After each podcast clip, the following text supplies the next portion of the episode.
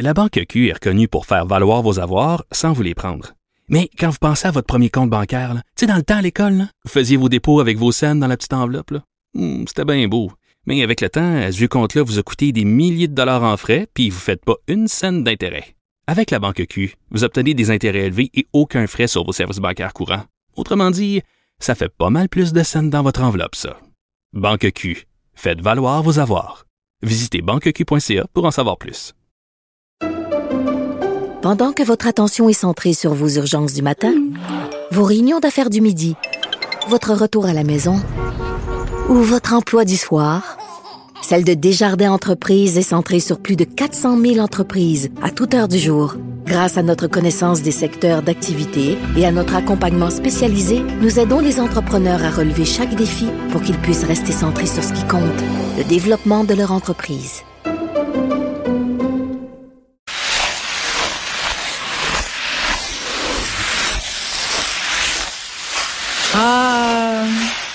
Entendez-vous le doux son des patins, Elsie et Marc-André? Hein?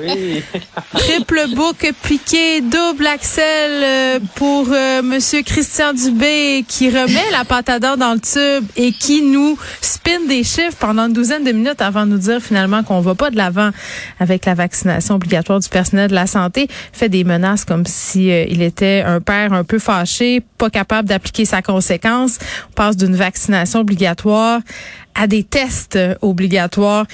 C'est ça fait pas très sérieux tout ça. On comprend évidemment euh, nous expliquer pourquoi cette décision-là a été prise. Peut-être un peu euh, réaction à chaud là, Marc-André Elsie. Commençons par Marc-André.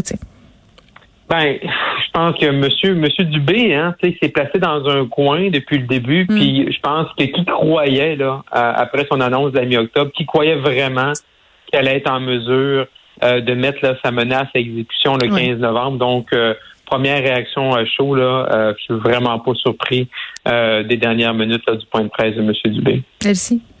Ben ouais, c'est pas surprenant. Moi, je suis quand même déçue, quand même Mm. déçue. Euh, ben évidemment qu'ils puissent pas aller au bout, mais dans le fond, c'est la la triste réalité de l'état de notre système de santé. Mm. Parce que je pense que philosophiquement, puis c'était quand même pas rien là, de prendre ce choix là. tu sais, Je veux dire de cette ligne de conduite.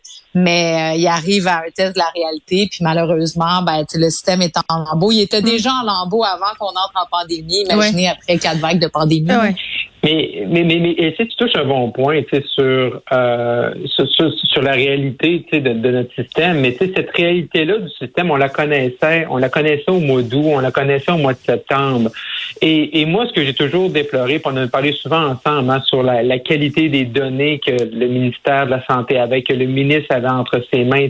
Pour moi, prendre une décision qui est, aussi, qui est, qui est importante, qui est, un, qui, est un, qui est un précédent, mais ils ont vraiment pris cette décision-là sans se demander si c'était- réaliste dans l'état dont tu fais euh, état, euh, Elsie, dans l'état des lieux qu'on est, dans notre réalité québécoise, dans le réseau qu'on a. Et pour moi, comme gestionnaire, parce que M. Dubé du qu'il est un gestionnaire provient du milieu du, du, du privé, ben c'est une drôle de décision parce que ultimement, tu vas aller chercher le portrait.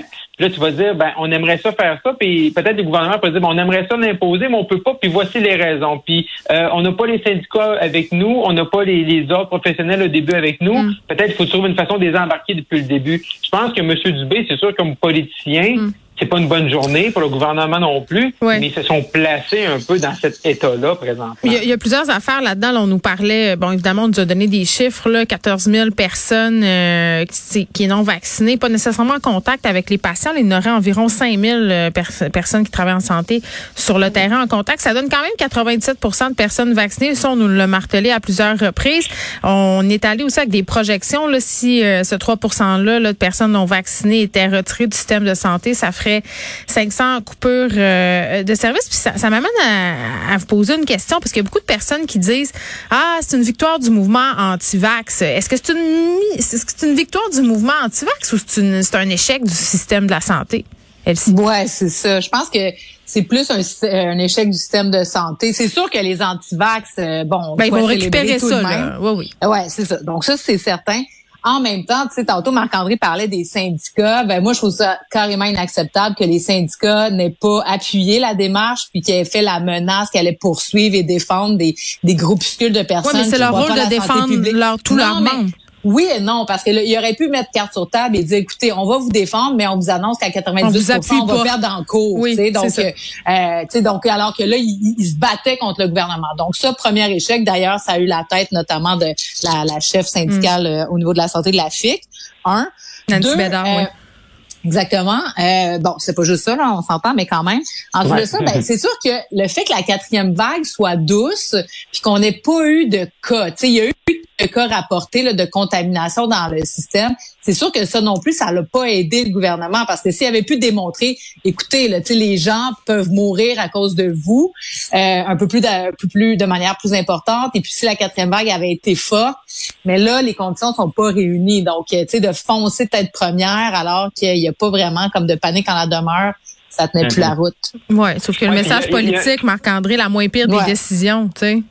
Hmm. Ouais, ben là, c'est ça. Ben là, c'est ça. Puis aussi, hein, M. Dubé avait un message pour les gens qui sont vaccinés, le personnel vacciné, en leur disant, ben, tu sais, vous devez être fâchés aujourd'hui parce que vous, autres, on vous a forcé à y aller, mais c'est justement, on garde les non-vaccinés pour vous permettre, exemple, euh, de vous donner les meilleurs horaires, pour vous permettre d'arrêter le temps supplémentaire obligatoire. Mais le gouvernement, tu dis un chiffre intéressant tout à l'heure, c'est le 5 000 par rapport à, 14 000. Puis là, M. Dubé nous a pitché des chiffres pour bien nous mêler. C'est très pitché, c'est ça, exact. Ouais, c'est très pitché. Là. Moi, regarde, arrive à ton annonce, on le sait, là.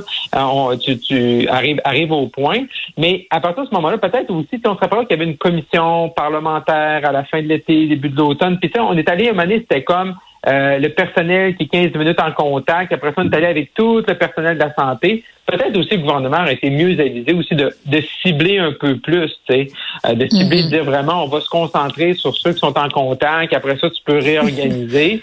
euh, puis c'est, c'est un autre chiffre, là, tu en parlais tantôt, Geneviève, sont 500 là, réorganisations. Là, on va se le dire, c'est 500 bris de service. J'aime ça quand M. Dubé là, joue avec les mots, là, mais à un moment donné, je veux dire, c'est pas de la réorganisation, c'est un bris. Fait a dans, dans le réseau au Québec, euh, ça avait été des urgences, des ci, des ça, à gauche ou à droite, ben, il y aurait eu des conséquences. Mm. Et le gouvernement sait très bien qu'il ne pouvait pas nous présenter ces plans-là en disant telle urgence va être fermée ou tel autre endroit ça va être fermé, tel service. Exactement. les gens vraiment auraient, auraient capoté. Donc, euh, oui, ben la vaccination qui devient obligatoire, euh, non obligatoire, pardon, les tests, euh, parce que là on parlait de dépistage trois fois semaine, pas de prime COVID, pas de prime de rétention. Ceux qui veulent pas se faire tester vont être mis sans sol, Delcy.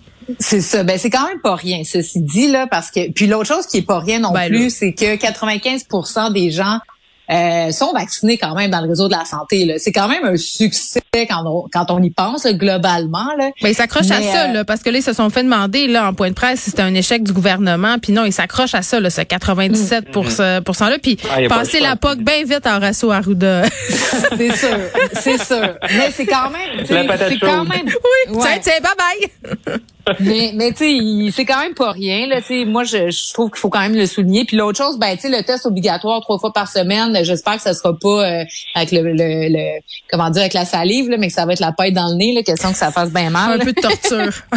c'est ça, tu sais. Euh, ben non, mais tu On n'est pas gentil non, ça sert à. En tout cas, moi, je suis sûre que je comprends pas quand même. Puis euh, Monsieur euh, Dubé l'a quand même répété. Tu seras dans le système de la santé, puis t'es pas prêt à te faire vacciner. Non, mais tu sais, franchement, puis ça, tu vas aller injecter les gens, là, tu sais, euh, de, de toutes sortes de médicaments, puis d'affaires. Il y a de quoi qui tient pas la route dans tout ça. Là. Ça, c'est vraiment décourageant, ultimement. J'espère que, puis quand il a parlé d'ailleurs des gens qui vont entrer dans le système, j'espère que ça sera pas seulement vaccination obligatoire pour les vaccins COVID. J'espère qu'ils vont faire un protocole plus large pour dire dorénavant toute personne qui s'inscrit doit respecter les recommandations de la santé publique, même si c'est un médicament XYZ. Là, pour qu'on ait recommencé si jamais dans deux trois ans il y avait autre chose. Alors, ah, souhaite-nous pas ça. souhaite-nous pas ça. Très hâte euh, de voir les, les réactions euh, évidemment dans le monde de la santé. C'est déjà commencé euh, sur les médias sociaux. Sûrement va-t-on en discuter demain? Petit tour du côté de la politique municipale euh, on se parlait de Denis Coderre hier qui disait, euh, qui faisait une espèce de chantage à la Denis là, par rapport euh, à ses activités lorsqu'il n'était pas maire de Montréal, ses employeurs entre guillemets. Là, il a été consultant dans différents secteurs. Puis on se disait, ben c'est peut-être pas une stratégie très très heureuse à quelques jours du scrutin. Finalement, il va dévoiler sa liste de clients. Ça a déjà commencé à fuiter. Là, on parle d'un magna, d'un magna de l'immobilier, un gros groupe immobilier. Là. Oui, ben c'est ça. Ben bon, premièrement, gestion de crise épouvantable. Tu sais, donc, euh, ah, comme tu mentionnes, les élections c'est mm. dimanche. Donc, ça fait vendredi, samedi, dimanche, mm. lundi, mardi, mercredi, six jours très très importants. Moi, je pense que c'est fini pour pour lui là. Vraiment. Je sais pas. Je sais pas à quel point ça va toucher la clientèle qui vote pour lui, mais c'est sûr que ça fait mal. Puis quand on regarde la liste ultimement, là, tu sais, qui a dévoilé. Mm. Euh, ben, tu sais, je sais pas, là. Euh, Mais qu'est-ce que, bon, on a Cogir, là? On a Cogir, il y a Eurostar, donc il, il, aurait été administrateur pour la, la caisse de dépôt. Après ça, la FIA, bon, c'est la Fédération internationale automobile. Donc là, on savait déjà, là, en lien avec la course automobile, mm-hmm. puis euh, l'électrification. La Fondation de l'hôpital juif, bon, le parc Omega, bon, ça, je pense pas que c'est très grave non plus. C'est les loups, ça? C'est cool. c'est ça, Stingray. Bon, ça, Stingray, c'est sûr que eux, euh, bon, il y a l'affaire du stade de baseball là-dedans, là, parce qu'il y a un des, des, un des personnages qui, qui mm. appuie ça. Euh, Studio Félix et Paul, je sais pas c'est quoi, puis client confidentiel, ça on le sait pas. Ben, on a ça. Ben, puis là, Marc-André, hier, tu touches un point, tu dis, OK, mais il faut permettre à nos politiciens d'avoir une mm-hmm. vie euh, entre deux mandats ou même avant si on veut attirer un plus large bassin de candidats. Est-ce que toi, tu vois, Marc-André, par rapport à ce que tu as dit hier, euh, dans la liste qu'elle-ci vient euh, de, de dévoiler, entre guillemets, est-ce que tu vois un problème? Ben, parce qu'au niveau de l'immobilier, ça fait, ça fait, ça fait jaser quand même. L'immobilier, ça fait jaser parce qu'on dit une fois qu'il est rendu maire, comment il va interagir avec ces gens-là. Mais tu sais, c'est pas le premier politicien qui a fait du privé qui va surtout, qui pourrait se retrouver dans une situation mm d'être obligé d'interagir avec un ancien client, par exemple. Euh, ben moi, sur le fond, j'ai partagé ma, ma, pensée plutôt cette semaine, on a parlé ensemble. Tu sais, je pense sur le fond, moi, de demander à un politicien vraiment de tout se déshabiller. Là, on a, on a vraiment son, ses revenus pour 2020. On sait exactement combien il est payé d'impôts fédéral ou provincial. C'est combien, euh, mettons, pour nous rafraîchir la mémoire? ben, je vais vous le dire. C'est revenus en 2020 pour M. 000. 263, puis il a, il a, payé pour 187 850 d'impôts euh, fédéral et provincial combinés. Donc, c'est fantastique. Mais, mais 460, 000, Marc-André, quand même, là, c'est euh, quand même beaucoup d'argent. Mais, il a le droit, je veux dire, c'est pas grave. je veux dire, euh, moi, je moi, mon rêve, c'est toujours été de payer un million d'impôts par année. Ça, c'est mon rêve. Parce pour, en gagner deux, pour en gagner 2,3. 2, 3, exactement. Donc, on voit que je connais mes taux d'imposition. Non, exact. on s'en rappelle, on s'en rappelle, on en payait. Moi, euh, pour répondre à la question, je veux dire, je vois rien de, de scandaleux, mais elle sait, elle a raison. Sa gestion de crise. À un moment donné, tu dis, là, je peux pas vous les donner, je vais les donner à quelqu'un à la ville. Puis là, finalement, on les a. Ça n'a pas fait mal. Mais ça, euh, ça, demeure une question de perception. C'est le jeu des perceptions à la fin, Elsie. Ben oui, parce que là, pendant, pendant qu'on ne savait pas, on a supputé toutes sortes de choses, ça a grossi le dossier de beaucoup, mais ça reste que c'est sûr que c'est délicat. Puis tu sais comme Marc-André touche un point, tu sais par exemple un avocat. Donc un avocat aurait pu plaider, écoutez, secret professionnel, mon ordre, tata, le mm-hmm. barreau, machin chouette, puis il aurait rien dit. Là quand tu es consultant au privé, ben t'es pas soumis à ces mêmes règles-là. Donc là maintenant c'est comme dévoile-le. Donc moi je suis comme partagée parce que c'est sûr que les contrats dans le privé, tu sais, il agit grosso modo à titre de lobbyiste, donc on, peut s'attendre à pas un retour d'ascenseur, mais tu sais, donc on a besoin de ben, savoir c'est parce que Denis, il y a des problèmes de, de un chum, c'est un chum dans, dans, la tête du monde, c'est ça que les gens pensent. Donc c'est sûr que tout ça, ça vient pas améliorer tout ça, même si possiblement il y aura absolument rien à se reprocher là. C'est ça. Mais c'est là, c'est là que lui, il aurait dû tuer ça dans l'œuf parce que là, il s'est laissé parler de ça mm. pendant puis tu sais donc se questionner ah mais pourquoi il veut pas le dire? Ça doit être grave il doit avoir des conflits d'intérêts tu sais donc là ça ça va rester même s'il les a dévoilés. Ouais. Mais c'est là qu'il a mal géré il a mal géré euh, l'histoire puis il a mal géré cet enjeu-là. Parce que peut-être pour un autre candidat d'arriver puis dire écoutez c'est vrai je travaille dans le privé mais je comprends tu sais mettons on prend sa première réponse puis on l'applique à un autre euh, femme ou homme politique, ça aurait mm. peut-être passé. Mais Denis Coderre, en disant qu'il avait changé, tu sais, tu le dis, un chum, c'est un chum. Mais c'est la perception euh, qu'on a. La formule électrique. Fait que là, dans la perception, il a renforcé ça. Fait que là, fait que là déjà que la campagne n'était pas un référendum sur Mme Plante, là, cette semaine, ça vient encore une fois un référendum sur lui. Fait que si, si on avait écrit, là, tous les trois ensemble, le pire scénario de fin de campagne pour M. Coderre, c'est ça qu'on aurait écrit. Ouais. Puis là, M. Euh, Coder est dans ce film-là. Bon, on va voir comment ça va se traduire euh, quand même parce que ça approche très, très vite euh, le 7 novembre. À demain, euh, Elsie Marc-André. Bon après-midi. À demain. À demain. Bye bye.